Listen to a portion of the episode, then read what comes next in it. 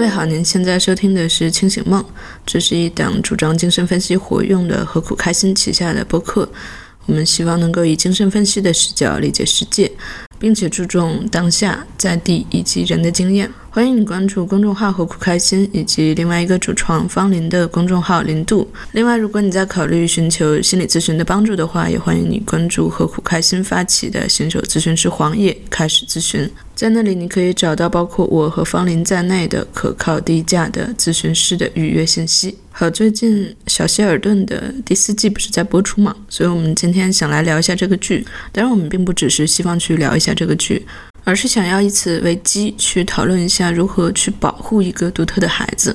当然，我们知道希尔顿他的智商比通常人要高，所以也可以说是一个天才儿童。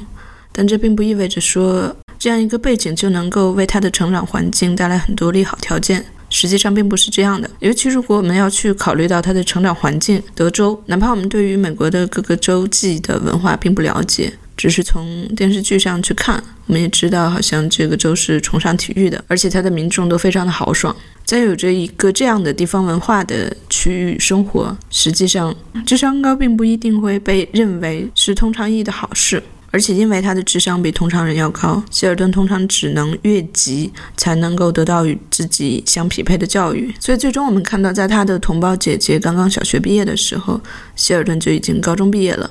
两个人一同举办的毕业典礼，但这也就意味着，本来他已经是一个独特的孩子了，和其他同龄孩子并不一样。但是在这样的时候，他需要去面对一些在身体和情感上与他的发育都处在。不是一个阶段的孩子们，所以在小希尔顿主要展现的希尔顿的高中时期，他还只是一个九岁、十岁的孩子，而他的同伴都是青春期的少男少女，根本并不关心他所关心的话题，只会把他当做一个笑话，而他们关心的，不管是。恋爱、明星或者体育，谢尔顿也都完全不懂，所以你可以想见，这是非常孤独的一种体验。我们可以试着去想象一下，如果这样的孩子他是生活在中国，那么他一定程度的可能会从小被保护起来。就像我们看到中国其他那些天赋秉异的小孩子一样，他的生活里面可能就只剩下了学习这样一件事情。当然，这也不一定是一个好的生长环境，或者说一定不是一个好的生长环境。但是，当一个小孩子他被这样保护起来的时候，他至少在高考之前他是不会出问题的，对吧？我们经常看到中国的小孩子、青少年，他们都是在高考之后才会出问题，因为发现世界并不是之前被灌输给他们的那个样子。但在此之前，如果他们成绩好的话，他们就是被认为是有价值的。但美国文化跟我们不太一样，尤其是在我们刚才说到的德州，尤其是在这样一个非常普通的家庭里面，Sheldon's more like a weirdo than a genius，对吧？希尔顿更多的是一个怪胎，而不是一个天才。然后希尔顿他是一个妈宝，妈妈很爱他，但是爸爸呢？作为一个橄榄球教练，他一直觉得这个儿子不像自己亲生的，所以有一集希尔顿去请教了哥哥乔治如何去撒谎，之后就照葫芦画瓢去伪造了一张妈妈写的假条，翘掉了体育课。爸爸觉得非常骄傲，因为这个孩子终于学会撒谎了，好像像是自己亲生的了。所以虽然希尔顿他一直都去引用“他人就是地狱”，并且自己也一直都声称非常喜欢独处。但是你也能够看到，他实际上也是非常期待能够见到自己的同类的。所以他认识的那个大学物理教授约翰，也是米玛的男朋友。所以当他们分手之后，妈妈向希尔顿解释说，约翰不能再来到家里面了。希尔顿表现得非常失望，都说这个教授是这个城市里面唯一懂我的人，还是怎样。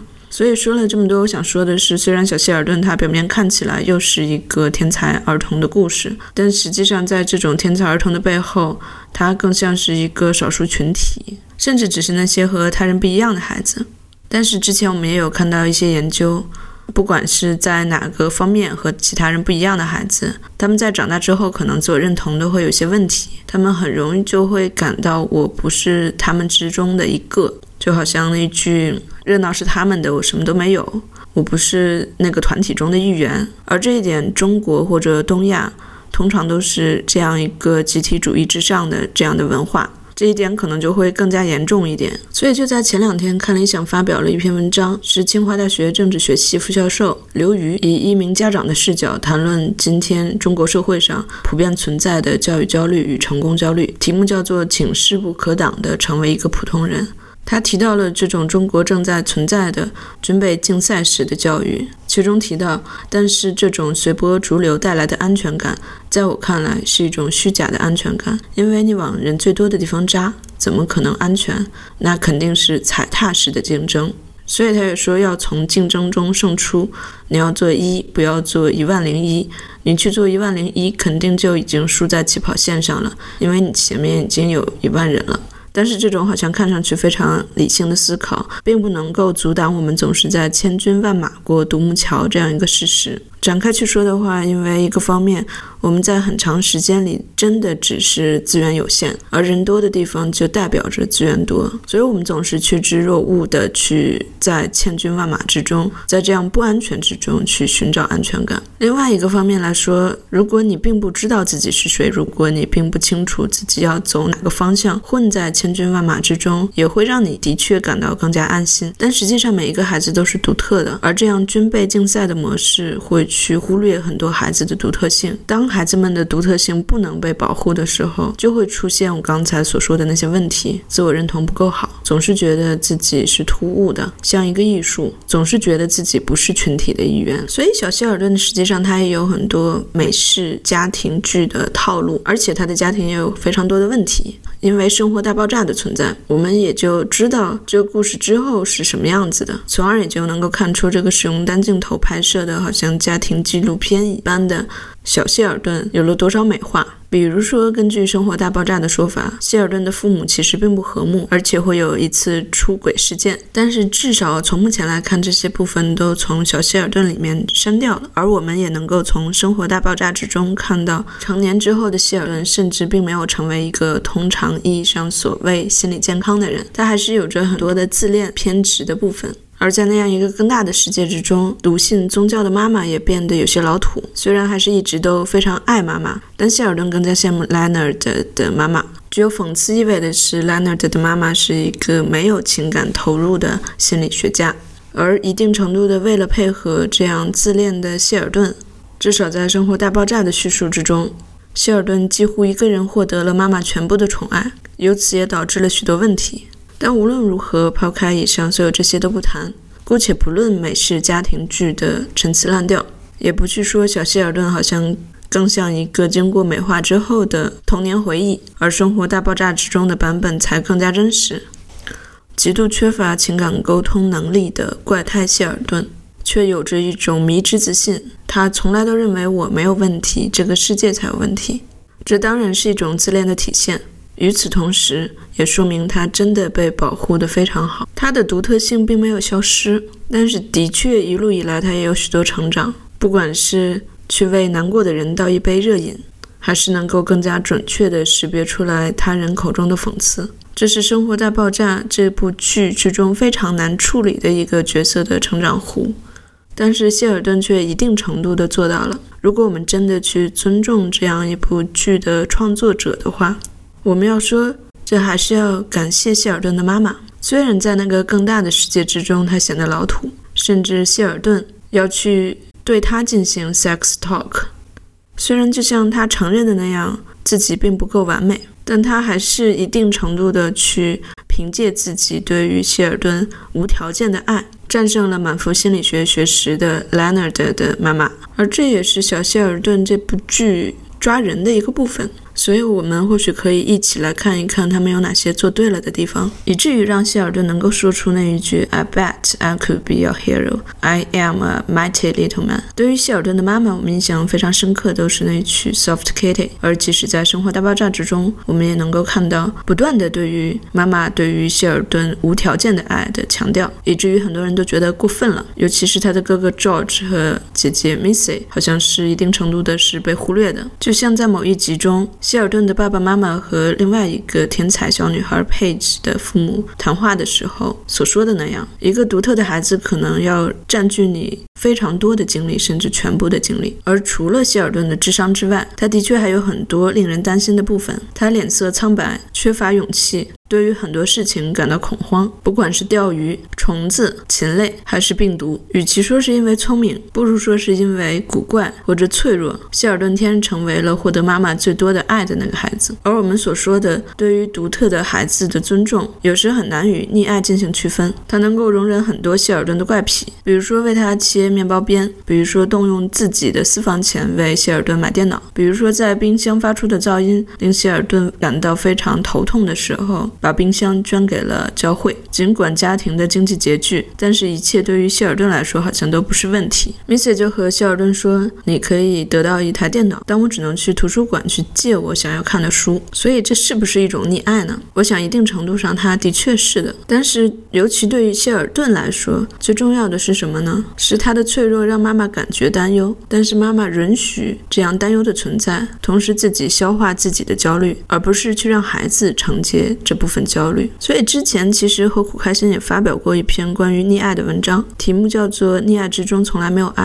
为什么这么说呢？很多溺爱孩子的父母，他们都是把那个自己没有办法面对的弱小的无助的部分放在孩子身上，由此就不允许孩子成长，不允许孩子发展出来自己的能力。他们通过照料孩子。而让孩子停在那个弱小无助的位置，这样自己能够体会作为一个强者的感觉。这样的溺爱是没有爱的。但是谢尔顿的母亲呢？我们可以给他的爱起一个名字，叫做足以校正的溺爱。他的确对于谢尔顿有非常多的担忧。当谢尔顿把冰箱搞坏了之后，被爸爸批评了。谢尔顿提出来，我要去送报纸，这样可以偿还爸爸购买冰箱的钱。妈妈觉得他是不可能做到这件事的，因为这要五点起床，而且一路上有很多他害怕的东西。东西，比如说狗啊、鸡啊、虫子啊，而且基本上这是一个体力劳动。但是对于谢尔顿来说，他可能这辈子都没有跑过两步，但是他并没有真的。不去让希尔顿做这件事情，他非常焦虑，非常担心。尤其在希尔顿第一天送报纸的时候，他也很早的起床，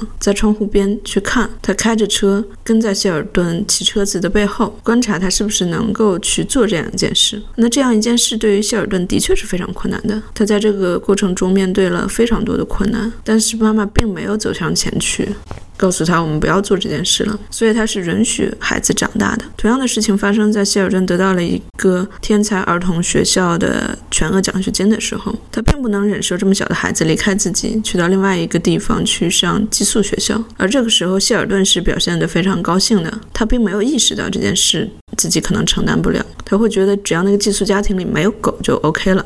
所以在这里集里，妈妈哭了很多场，但是在家人的劝说之下，她还是去参观了这个学校，并且真的把希尔顿送了过去。最后是所有人。全家人，包括希尔顿自己，都意识到说自己还没有做好这个准备。还有希尔顿要去上大学的时候，希尔顿感觉高中课程非常无聊。这一集里，妈妈实际上私藏了加州理工学院发给希尔顿的 offer。但是当这件事暴露之后，爸爸支持希尔顿，而最终他们得成了一个协商，就是希尔顿可以去上大学，但是目前他只能去上一所本地的大学。而这对于不管是希尔顿来说，还是妈妈来说，全家人来说，都是一个相当好的选择了。他也教给了孩子，你可以去争取自己想要的东西，但是你也要去考虑，在这个阶段，什么对你来说才是更好的。你并不一定立刻就要得到自己想要那个东西，但是你或许可以接受一个妥协的方案。而对妈妈来说，之前爸爸问过妈妈，如果希尔顿要去上大学怎么办呢？当时妈妈的回答是，那我就搬到他的宿舍去，和他一起住。当然这是一个幻想，但重要的是，妈妈并没有真的让这个幻想变成现实，并且用这种现实去吞噬。希尔顿自己的空间，但我想这种爱并不只是妈妈给他买电脑，妈妈为他切面包片。而是在这个过程里面，妈妈真的尊重他独特的需求。希尔顿经常会有疑病症状，因为他脑子非常聪明，所以他去阅读各种各样的症状之后，他就会猜测自己是不是患了某一种疾病。那一般家长可能就会说不可能的啦，你不要闹了。但那个焦虑是真实存在的，而甚至包括他在害怕流感病毒那一集，妈妈说他这是 phobia，这是恐惧症，带他去看医生，让医生告诉他，即使有流感，他也是安全的。所以就是妈妈知道他这份恐惧是真实的，并且非常认真的对待他。所以这是一个独特的孩子，你需要去 adapt to 他的需求，而不是让他去适应你。所以我想，其实更多的是这一点，而不只是那些溺爱，让希尔顿对妈妈形成了极为强烈的依恋。当妈妈说 “Do me a favor”，帮我个忙，哪怕这件事他非常不愿意，他又会想说，这是给我切吐司边的女人。当他要求我做什么的时候，我必须得做。他说妈妈是一个 nice lady，非常友善的女士。所以实际上，希尔顿非常多让你觉得不相信是他做出来的那种非常 sweet 的瞬间，很多都是和妈妈有关的。希尔顿从来不相信上帝。但他愿意和妈妈一起去教堂。当妈妈信仰受到威胁的时候，他是这样鼓励妈妈回到上帝身边的：都说全世界有几亿人，有多大的概率我能遇到你这样一个完美的妈妈呢？所以或许上帝真的存在。而他这么说，是因为他知道信仰对于妈妈来说有多重要。有一次，因为他实在不想去参加游泳考试，因为他认为游泳池的水非常脏，所以还是在哥哥 George 的帮助下，他假装发烧。但是由于受到了良心强烈的。谴责，他做了一个什么选择呢？他说：“我可以告诉妈妈实话，让她伤心，但或许我也可以让自己真的生病，这样我就没有再撒谎了。”当然，他最后还是告诉了妈妈实话，但是这是一个为了躲避流感病毒，可以把自己放在一个真空的一个什么隔菌实验室里的一个孩子，所以他是真的真的非常爱自己的妈妈。而爸爸也是一样，虽然爸爸一直觉得他可能不是自己亲生的，对于谢尔顿来说也非常缺乏认同感。但实际上，他也并不是真的不把希尔顿放在心上。他能够背出来希尔顿的特殊食谱，而且知道非常独特的去哄希尔顿开心的办法。比如说，有一次在希尔顿非常 upset 的时候，他告诉希尔顿说：“你知道吗？其实我一直都没有搞明白打雷是怎么回事。”所以希尔顿说他后来知道了，爸爸只是装傻，他并不是真的傻。希尔顿也会告诉爸爸爸说：“虽然我并没有把你当做一个学术上、智力上的榜样，但是就做人而言，我是把。”你当成一个 role model 的。另外一次，爸爸带希尔顿去加州理工学院去参观，那是希尔顿第一次坐飞机，所以在乘务员去播报一些安全注意事项的时候，希尔顿就崩溃了。他觉得这件事太危险了，我不能干，就立刻要下飞机。所以那个时候，爸爸是怎么做的呢？他就提到了希尔顿非常喜欢的《星际迷航》这部影片，他说：“那你喜欢 Spock 呀？那他也经常飞来飞去啊。”希尔顿说：“那我不是 Spock，我只是你的一个 little boy。”爸爸说：“但是我也见你。”扮演过他呀，你现在可以去扮演他吗？希尔顿说，I guess so。那好吧，所以最终他们就非常顺利的坐着飞机去抵达了目的地。所以爸爸是知道希尔顿的一些需求，